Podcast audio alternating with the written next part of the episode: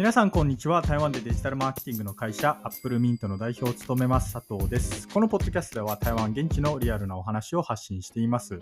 今日は日本のホテルや旅館が台湾の旅行代理店に営業しに行く際に意外に苦労する点というテーマでお話をしたいと思います。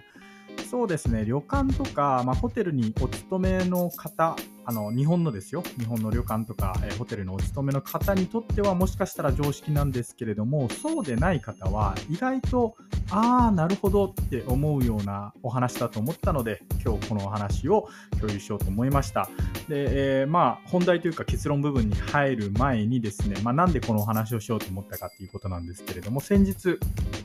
えー、僕らのクライアントさんで日本の有名なホテルの代表者さんが、えー、台湾にこうね遠いところ遠路はるばるお越しになりました。でその時に代表者さんとお話をしたんですけれども、まあ、その代表者さんの方は、え、台湾の旅行代理店に対して営業をしに来ていたんですね。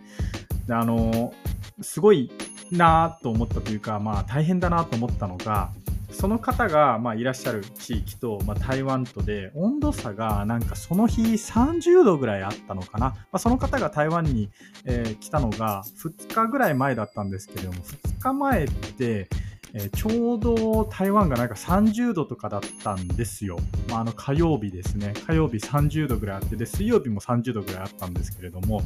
あ、そこから、えー、まあ、0度とか あるいはマイナスのような地域から、えー、来た方だったんで、もう気温差がとんでもないみたいな話をしていて、まあ、これ結構体調管理大変だなっていうふうに思いました。まあ、そんな僕もですね、実は、えー、今週の木曜日、まあ、今日からえー、タイに行く予定になっているんですけれども、まあ、タイと台湾なんてね、所詮気温差なんか3度とか4度とか、あ、でも今日台湾の確か、えー、気温が23とか4で、えー、っと、バンコクが33とかなんで、まあ、なんだかんだ言って10度ぐらいありますね。まあ、10度ぐらいあって、まあ、それは大したことないんで全然いいんですけれども、まあ、その方が、えー、台湾でこう営業しに来ていたと。で、いろいろお話をしたんですね。で、いろいろお話をした時に、その方がおっしゃってたのが、いや、佐藤さん、ようやく、えー、部屋にこうシャワーがつくんですよみたいなお話をされてて。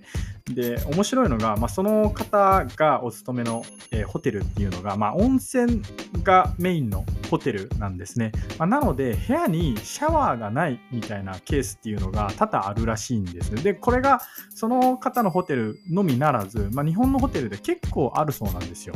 でシャワーがないと、えー、何が問題かというとですね旅行代理店さんがなかなかプランを組みにくいっていうらしいんですねまあそれは何でかっていうと主に3つ理由があるそうです。え1つ目が台湾人の旅行客の中にはこう朝にシャワーを浴びたいっていうニーズがすごいあると。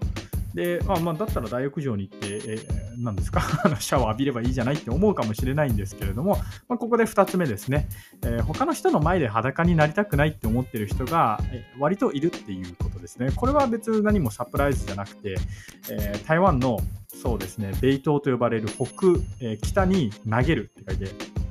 まあ、ベイ島ってエリアがあるんですけれども、そういった場所、あるいはジャオシーとかどこでもいいんですけれども、えー、温泉があるホテルとか、まあ、温泉旅館とか、まあ、そういったところに台湾で行くと、水着を着ているケースっていうのは非常にあります。やっぱり日本のその人前ですっぽんぽんになるみたいな、えー、裸になるみたいな文化っていうのは、まあ、まだまだマイナーなんだなっていうふうに思いました。まあ、これが2つ目ですね。で、えっと、3つ目、そのシャワーがないと結構困る、プランに入れてもらえないみたいな理由っていうのは、えー、お客さんの中には、まあ、多少こうタトゥーを入れているっていう方も、まあ、いると。